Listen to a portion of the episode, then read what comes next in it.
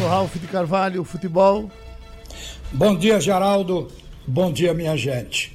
Na segunda-feira, abrindo o programa aqui, o Bate-Rebate, eu falei de uma conversa que tinha tido com o presidente do esporte, Milton Bivar. Nessa conversa, o presidente do esporte, muito contrariado, falou, entre outras coisas, de que tinha recebido uma, uma carta dos jogadores e leu um trecho da carta que eu declinei aqui, eu falei aqui na segunda-feira, e que os jogadores não iam topar a redução de salário. Mas ficou ali como um desabafo do presidente. Ontem, o Departamento de Futebol do Esporte fez circular uma nota informativa dizendo que não propôs a redução de salário aos jogadores, como o presidente tinha relatado.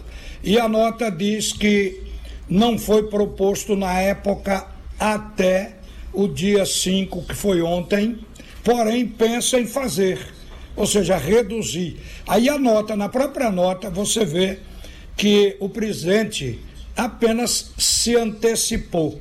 E o presidente do esporte, aqui vai uma ilação, pode também ter feito contato com um ou outro jogador e ter obtido aquela resposta que ele disse e que eu falei aqui.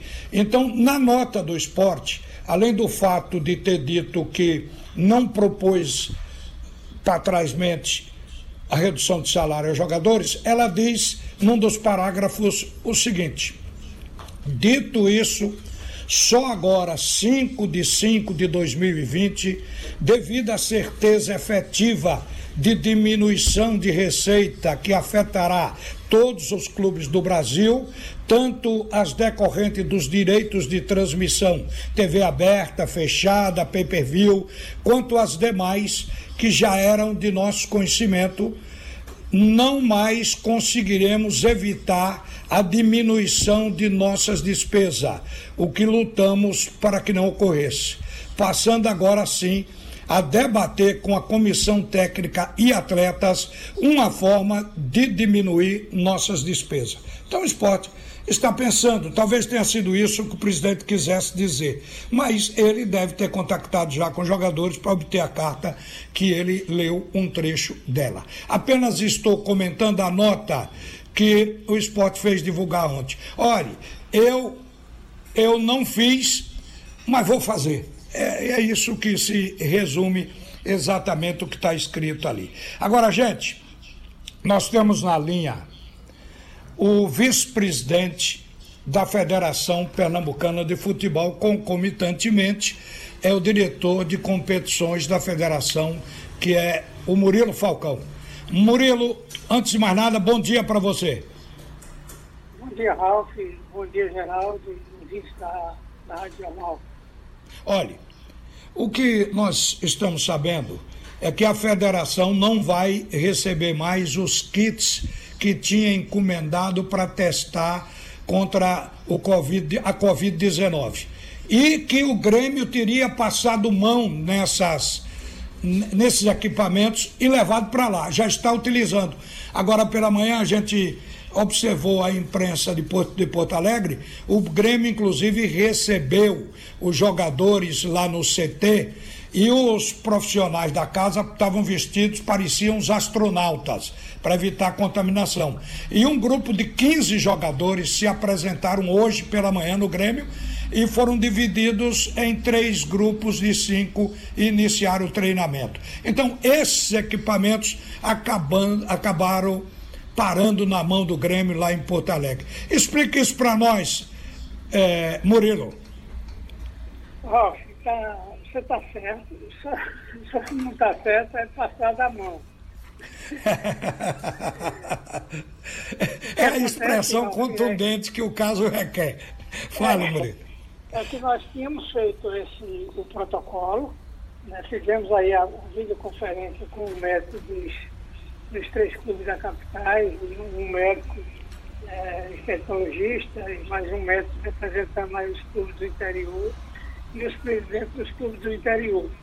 Apresentamos um protocolo, mas esse protocolo teria de ser validado pela Secretaria de Saúde é, do Estado tal forma depois a CBF é, validou, dizendo que caberia às secretarias dos estados de validar o protocolo para o retorno dos treinamentos. É, tivemos Agora, um, sim. um receio né, e Pernambuco ainda está numa situação crítica e nós não vamos é, colocar em risco a, a, vida dos atletas e do pessoal que faz o futebol é, nesse momento em troca de, da volta dos treinamentos. Isso Ô, vai voltar, é, a vida vai voltar ao normal, mas vamos esperar um pouco mais. Quanto aos testes, Ralf, é, é uma coisa hoje que está sendo mais procurado do que dinheiro. E nós tínhamos esse teste reservado e não era justo a gente manter o teste reservado ou comprar os testes sem a gente saber é, quando poderíamos utilizar. É um valor alto, é um valor significativo.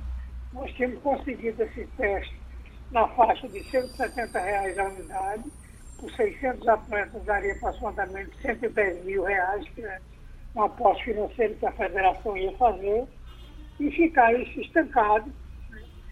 Além do é, não há ainda uma segurança do teste comprovadamente é, ser eficaz. E se quem pegou é, não vai pegar novamente, se o teste realmente acusa e se separa. Existiram essas dúvidas, por isso que nós é, abrimos mão né, em comum acordo com o fornecedor para que ele também não, fique, não perdesse essa venda.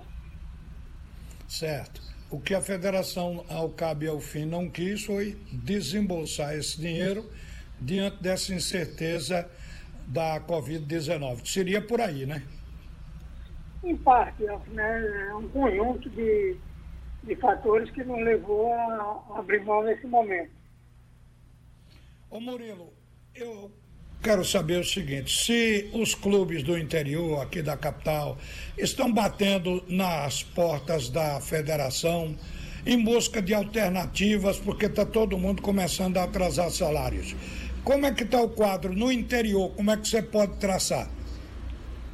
Ah, o que nós estamos vendo no interior, é, no interior todos os clubes eles é, mandaram os jogadores para suas casas é, algumas pessoas estágios e esses estão com, com um contrato suspenso. O clube não está pagando. Estamos vendo aí os atletas todos querendo voltar, perguntando quando é que vai ter essa volta, até porque eles precisam também de voltar e receber salário. Por sua vez, o clube precisa de uma data para começar a, os treinamentos e uma perspectiva de jogos para poder trazer esses atletas para começar a pagar. Sei. Agora, o pagamento do campeonato estadual, a televisão que comprou os direitos de transmissão, ela pagou integralmente já ou tem alguma coisa ainda para se completar, um dinheiro para entrar? Não, o, o, pagamento da, da conta da TV aqui em Pernambuco é uma conta única que paga em fevereiro logo quando surgiu a história da suspensão do campeonato, alguns clubes propuseram que paralisasse o campeonato. E aí mostramos a ele que o campeonato, com a paralisação do campeonato, eles podiam trazer um prejuízo futuro muito grande. E um futuro próximo, já para 2021. Primeiro, a credibilidade da competição. Segundo, o, afugentar os os patrocinadores, porque a, a televisão comprou um direito de 13 datas, pagou por essas 13 datas e não vai ficar satisfeito se nós não concluirmos o campeonato, entregando apenas nove datas. Isso vai ter que ser é, reposto depois. Né? E quem vai devolver esse dinheiro? Temos um patrocinador master que fez um aporte muito grande para que os clubes do interior e da capital não pagasse a arbitragem, não pagasse o VAR. E quem vai fazer o, o, a devolução desse dinheiro? Certo. Então, é uma coisa que tem que ser bem pensada, não é nada para colocar a vida atrás da, da parte financeira, mas pesar a balança e ver, vamos ter cuidado com a vida, vamos preservar a vida, mas também precisamos preservar os compromissos financeiros e contratuais. Bom, a televisão, como todos os setores da sociedade, entendem é que, em razão da pandemia, nem todo contrato pode ser contra, é, cumprido como estava escrito. Mas não é para deixar de ser cumprido. Então, a federação deve cumprir esse contrato com a televisão. Mas eu pergunto também para você: há algum receio da federação de que a televisão perca o interesse pelo campeonato estadual, Murilo? Ralf, nós temos um contrato com mais de 30 anos. Um contrato que é, entrega para a televisão uma audiência é, de share maior do que a audiência de São Paulo, é, medida a proporção de, de habitantes. Então, é preocupante, a gente tem que ter sempre um pé atrás, mas eu acredito que essa parceria há de ser renovada. Certo.